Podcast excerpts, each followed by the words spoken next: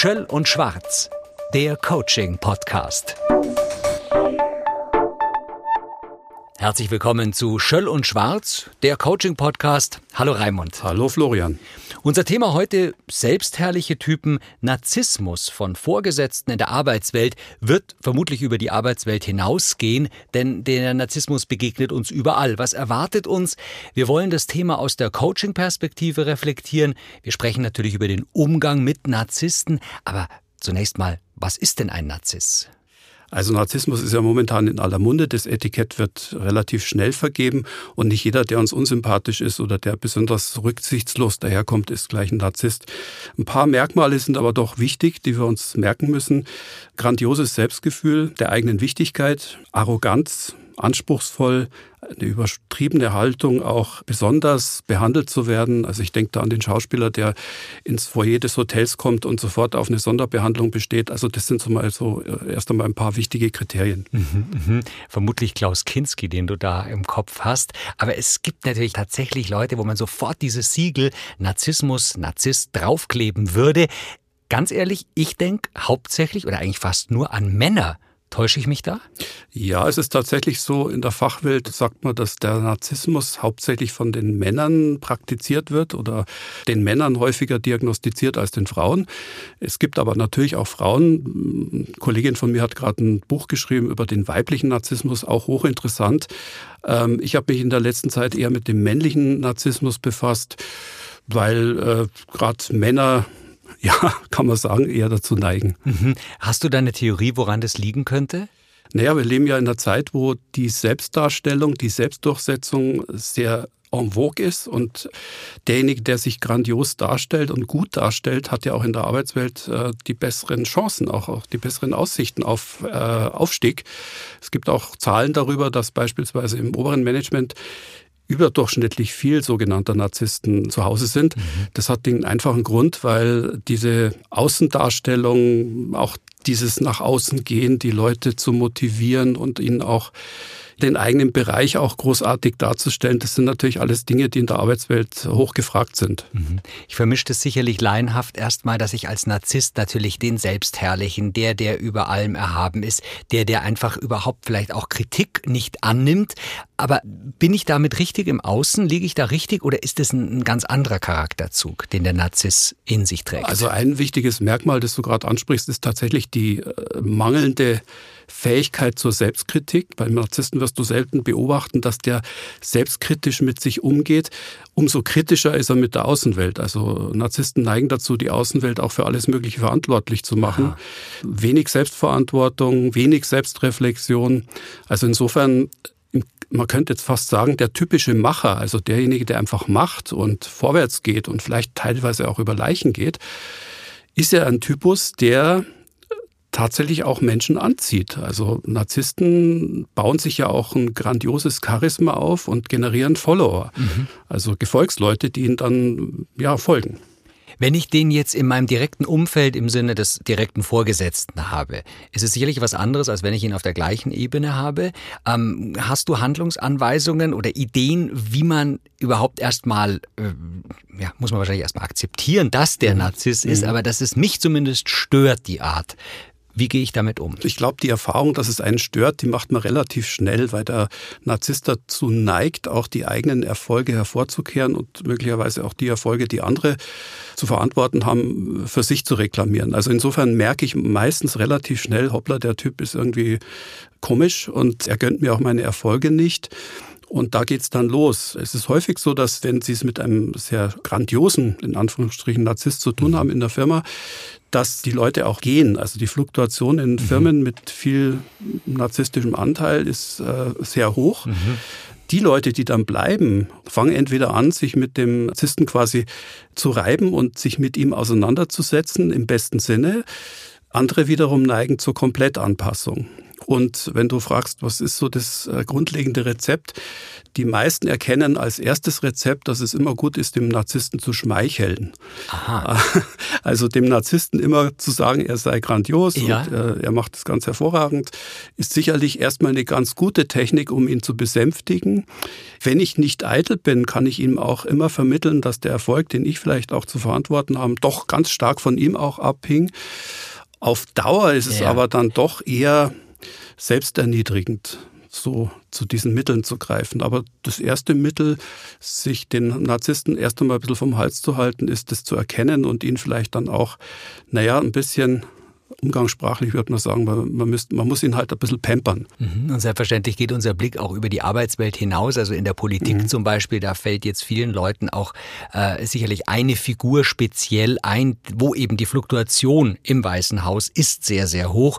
Die Schuld liegt immer bei den anderen. Also das ist sozusagen ein sehr klar gezeichnetes Bild. Wir wollen es nochmal wieder runterbrechen aus der Coaching-Perspektive. Wenn du damit konfrontiert bist, dass zu dir jemand kommt, mein Chef ist Narziss, was rätst du dem?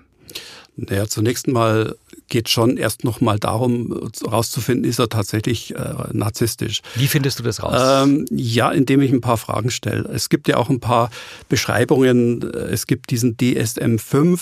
Das ist ein Leitfaden für psychische Störungen der Auskunft gibt, äh, was jetzt wirklich im engeren Sinn narzisstisch ist. Und ich kann gern mal ein paar Kriterien mhm. vorlesen die ich dann auch mit meinen Klienten bespreche, die unter dem Narzissten leiden. Ich versuche das mal aufzuzählen.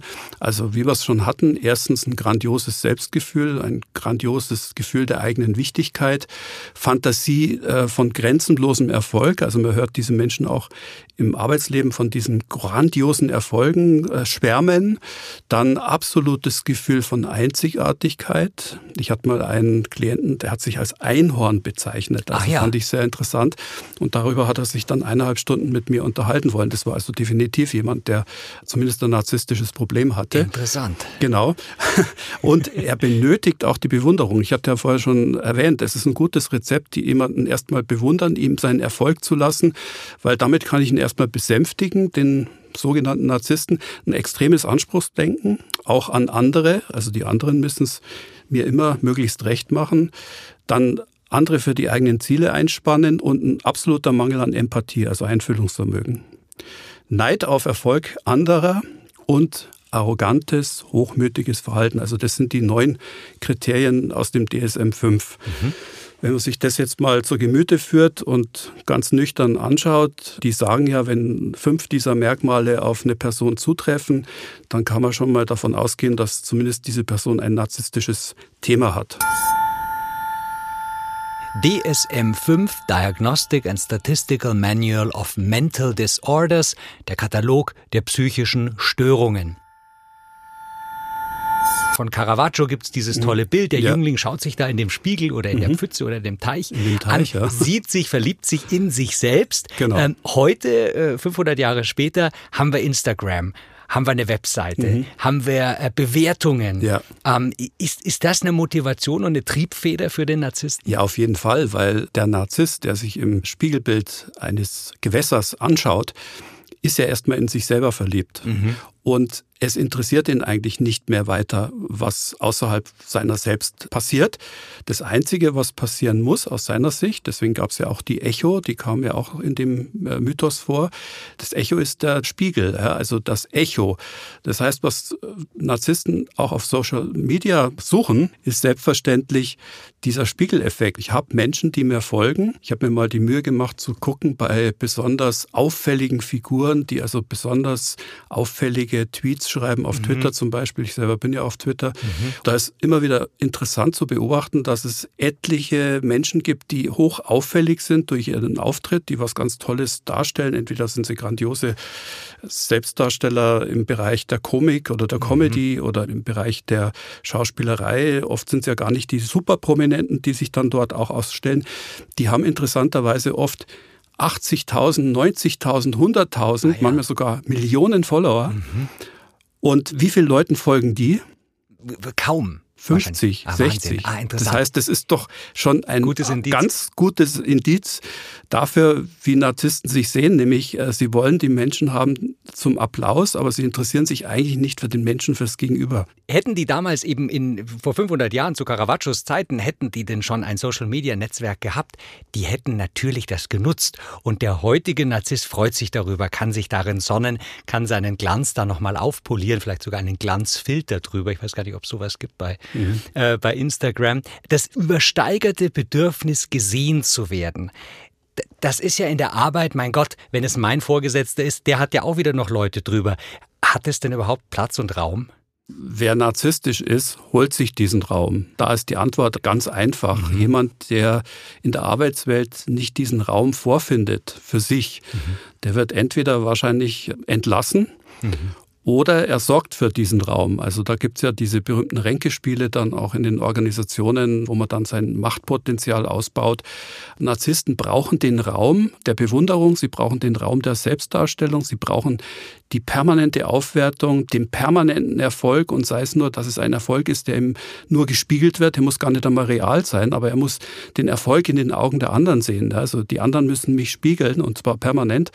Wenn diese Rahmenbedingungen nicht gegeben äh, sind, dann wird der Narzisst auf kurz oder lang entweder wieder entlassen, weil er mhm. einfach zu auffällig ist, oder er schafft sich diese Situation, die er braucht. Also es wird eine Auslese stattfinden, wie du sagst gerade, der Raum, der dann plötzlich nicht vorhanden ist, der fehlt dem Narzissten er braucht diese Bühne.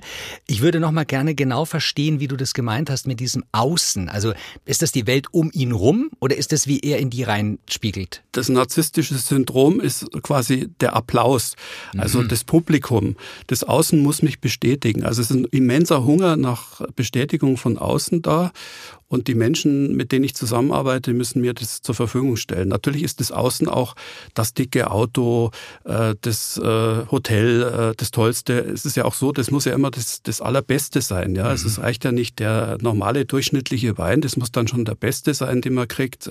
Es muss übrigens auch der beste Coach sein. Natürlich. In seinem subjektiven Sinne. Das darf ruhig einer sein, der dann richtig viel kostet mhm. oder der auch grandiose Auftritte selbst hat vor großen Bühnen.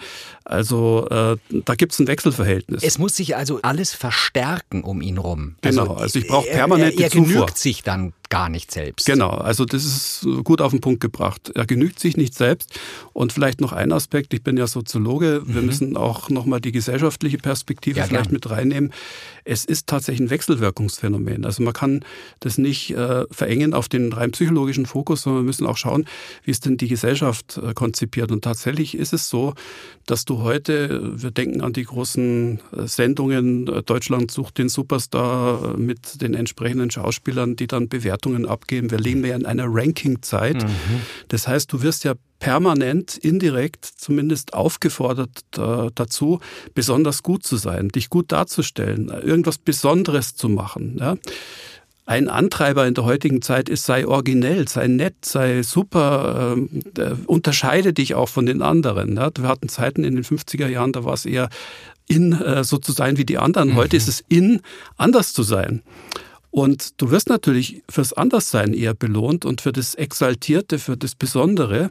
Und insofern muss man auch konstatieren, Narzissmus ist mindestens auch ein gesellschaftliches Phänomen zwischen dem Narzissten in Anführungsstrichen und seinen Gefolgsleuten. Also mhm. gäbe es die Gefolgsleute nicht und gäbe es nicht so viel bereitwillige Applaudeure, für den mhm. Narzissten, dann mhm. wird es vielleicht auch weniger Narzissten geben. Also es ist schon eine Tendenz da, sich auch äh, nach dem zu richten, was jetzt gerade angesagt ist. Und die Selbstdarstellung ist angesagt. Ich kann mir vorstellen, dass in 10, 15 Jahren dieser Exzess der Selbstdarstellung ja. abflaut. Ich glaube nämlich auch, weil der ja mittlerweile auch so inflationär wird, dass eben das Besondere dann schon wieder das neue Normale ist. Dann findet wieder jemand einen neuen Trend. Die Geschwindigkeit hat sich enorm genau. erhöht. Es gibt zwar kurzzeitig die Klaköre oder wie du sagst, das hat aber auch keinen substanziellen Wert. Die Frage muss man sich dann schon stellen, ob überhaupt das Publikum für den Narzissten dann noch da ist oder ob er einfach irgendwann selber erkennt, Gibt es denn die Selbsterkenntnis überhaupt beim Narzissten oder schließt sich das aus? Jein. Also Selbsterkenntnis ohne Fleiß gibt es ja bekanntlich weder beim Narzissten noch bei irgendjemand anderem. Mhm. Also es muss schon so ein erster Schritt kommen, dass mir auffällt, irgendwas ist bei mir nicht so ganz sauber. Es ist ja auch so, wir reden jetzt äh, von Narzissten, die uns alle sehr unsympathisch äh, erscheinen es gibt ja auch jede Menge Leute, die so in dem Grenzbereich sind, die merken, hoppla, ich, ich habe da so einen unstillbaren Hunger nach Aufmerksamkeit, mhm. irgendwas stimmt doch da nicht. Mhm. Ich merke auch, dass ich mit den Menschen nicht wirklich empathisch umgehe. Und äh, wenn ich das Glück habe, dass ich dann vielleicht im Umfeld auch Menschen habe, die mir das spiegeln und sagen, du schau doch mal hin und die das auch liebevoll mal ansprechen, mhm. halte ich es nicht für ausgeschlossen, dass jemand, der jetzt nicht ganz malig narzisstisch ist. Malig narzisstisch? Ja, also krankhaft narzisstisch mhm. äh, ist, dass der dann schon auch mal ins Überlegen kommt. Und man sagt ja auch, äh, mit dem Alter könnte es unter Umständen auch weniger werden. Aber es gibt schon auch Therapieangebote für Menschen, die eine narzisstische Diagnose auch haben. Und da sind die Erfolge durchwachsen. Es ist durchaus nicht so, dass man diese Störung so mhm. leicht bearbeiten kann. Da kann man natürlich auch überlegen, warum und wieso und weshalb. Es gibt tatsächlich inzwischen auch Therapieangebote für Menschen, die hochnarzisstisch sind und auch merken, dass sie darunter leiden. Oft ist ja der Effekt, wenn ich lange so unterwegs bin, dass mir die Frau davon rennt, dass die Mitarbeiter streiken, dass ich vielleicht auch entlassen wurde, mhm. dass mir ein Geschäft äh, misslungen ist und ich falle in eine totale Krise. Man spricht ja auch vom narzisstischen Zusammenbruch. Mhm. Häufig ist der Komplettzusammenbruch auch, so blöd wie es klingt, ein super Ausgangspunkt äh, für die Heilung, in Aha, Anführungsstrichen. Der Reset-Knopf, der berühmte, mhm. fallen mir zwei Fragen ein. Einmal, geht es auch in Richtung schon von einer Manie oder möglicherweise dann eben im Gegensatz auch der Depression? Sind das Züge, die äh, den Narzissten durchaus die Depression kommt häufig begleiten. beim Zusammenbruch. Also mhm. wenn ich quasi erlebe, dass dieses ganze Potemkinsche Dorf, das ich aufgebaut habe, mhm. nicht mehr funktioniert, mhm. wenn meine Welt zusammenbricht und ich eben diese Spiegelung nicht mehr kriege und alle rücken von mir ab und ich merke selber, dass ich mich in mir selber total getäuscht habe. Es ist ja oft so, dass das den Narzissten gar nicht so auffällt, ja, dass sie sich auch in sich selber getäuscht weil haben. Weil sie die Selbstreflexion nicht so haben. Weil sie die nicht hatten ja. und weil es aus bestimmten Gründen auch nicht notwendig war. Der Zusammenbruch ist dann schon oft der Ausgangspunkt für Verbesserung oder für Veränderung. Mhm. Kannst du da einen konkreten Ansatz nennen zur äh, Therapie eines äh, Narzissten, der sozusagen schon so weit ist, dass er zu dir kommt? Also ich bin ja kein Therapeut. Ich würde auch nie mir anmaßen, diese Diagnose zu erstellen. Das können bestenfalls Psychiater mhm. Und andere Kollegen, die halt die Autorisation dazu haben, das zu tun. Ich kann bestenfalls sehen, ja, da ist ein Thema. Und äh, also in meiner Praxis sind mir schon einige begegnet, die da zumindest ein Thema hatten. Und der erste Ansatz, mit Narzissten gut zu arbeiten, mhm.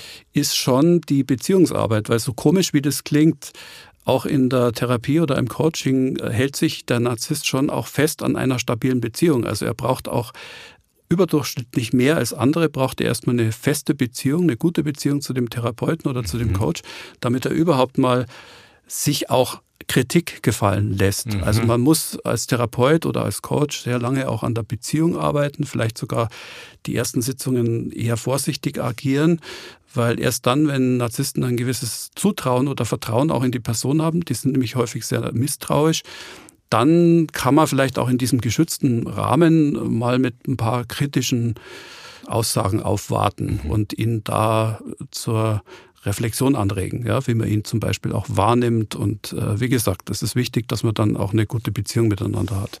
Interessant, dass das Misstrauen da doch auch reinkommt. Das würde ich ja schon als Selbstreflexion bezeichnen, wenn mhm. jemand ähm, das trotzdem nochmal nachprüft. Selbstherrliche Typen, Narzissmus von Vorgesetzten in der Arbeitswelt und darüber hinaus, selbstverständlich auch in der Politik, vielleicht sogar in Organisationen.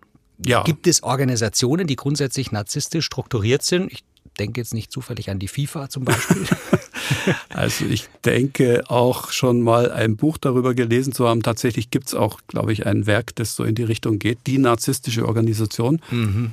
Dir sind ja jetzt gerade Beispiele eingefallen. Ne? Also ich denke da an den Schweizer Chef, den Sepp Blatter und ja, wie, ja. Die, wie die alle hießen.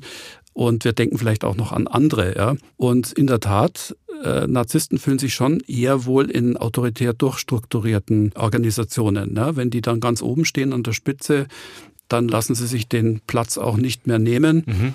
Und versuchen natürlich die Dominanz in die Organisation zu tragen. Also das Thema der agilen Organisation, das heute ja in aller Munde ist, ja, also dass Organisationen flachere Hierarchien brauchen, agiler werden müssen, mhm. dass auch die Mitarbeiter mehr Mitspracherecht mhm, mhm. haben sollen, schmeckt dem Narzissten nee, nicht unbedingt. Das denke ich mir. Schmeckt ihm nicht. Ich hoffe, Ihnen hat unser Podcast akustisch geschmeckt, denn wir kommen äh, schon in die letzte Runde. Fassen wir nochmal zusammen. Ich habe unter anderem gelernt, dass es sogar gemütliche Narzissten gibt. Was, was gibt es denn ähm, für Abstufungen? Und äh, wenn wir das nochmal zusammenfassen. Ja, es gibt tatsächlich äh, verschiedene Temperamente. Also es gibt übrigens auch in der Therapieszene durchaus Menschen, die zum Narzissmus neigen, also auch Guru-Therapeuten zum Beispiel. Mhm die also eine bestimmte Lehre vertreten. Also es ist in dem Bereich gar nicht äh, so selten der Fall, mhm. dass das äh, möglich ist. Das sind ja dann oft sehr ruhige Menschen, ja, Phlegmatiker vielleicht sogar. Aber da darf man sich nicht täuschen lassen. Der Narzissmus ist vom Temperament des Menschen relativ unabhängig. Also so. es kann auch ein Phlegmatiker durchaus narzisstische Anteile haben. Mhm. Es kann auch der Choleriker, der so schnell aus dem Hemd fährt, durchaus ein narzisstisches Thema haben. Oder auch melancholische Menschen. Das Temperament an sich mhm. ist kein Indiz, ob jemand jetzt narzisstisch ist oder nicht. Abschließend zu sagen, woran erkenne ich das denn selber, ob ich es jetzt mit jemandem zu tun habe, der in diese Richtung geht. Das ist eigentlich ein ganz einfaches Kriterium. Wenn Sie sich persönlich in der Gegenwart des Narzissten oft nicht gesehen fühlen oder auch eher abgewertet fühlen, mhm. oder ich als Mitarbeiter das Gefühl habe, der geht überhaupt nicht auf mich ein. Ich habe immer so ein permanentes Minderwertigkeitsgefühl. Mhm, mhm. Nichts, was ich sage, was ich tue, ist wirklich richtig und heute spreche ich ihn so an und dann ist es auch wieder falsch. Gestern wollte er, dass man ihn so anspricht, ja. heute will er es wieder nicht. Wenn man so dieses permanente Gefühl von Unzulänglichkeit hat, mhm. dann könnte dahinter so ein narzisstisches Thema stecken und dann hat es auch nichts mit einem selber zu tun, sondern dann eher mit dem Gegenüber, weil Narzissten lösen häufig genau diese Prozesse in einem aus. Und wie wir das in den letzten Folgen auch immer wieder schon gelernt haben, kann ich schon fast sagen, dass man immer nicht beim Gegenüber, man muss es zwar erkennen, anfängt, sondern man kann es nur bei sich selber äh, kapieren, man kann es nur für sich selber ändern, man kann es nur für sich selber versuchen zu verstehen. Und dazu haben wir hoffentlich ein bisschen beigetragen. Genau, und auch das eigene Leid dann äh, zu akzeptieren, wenn man unter, also viele leiden ja auch jahrelang unter solchen Vorgesetzten oder vielleicht unter Umständen auch unter solchen Partnern. Und da ist es dann wichtig, genau wie du sagst, erst einmal das Akzeptieren, dass ich darunter leide und äh, vielleicht am Anfang auch erstmal zu überlegen, wie kann ich äh, jetzt erstmal einen ganz großen Abstand zu diesen Menschen herstellen, sodass mich das nicht mehr so in meinen inneren Festen erschüttert. Denkanstöße, Augen öffnen und Gedanken laufen lassen. Das ist unser Podcast, Schöll und Schwarz. Raimund, herzlichen Dank. Schöll und Schwarz, der Coaching-Podcast.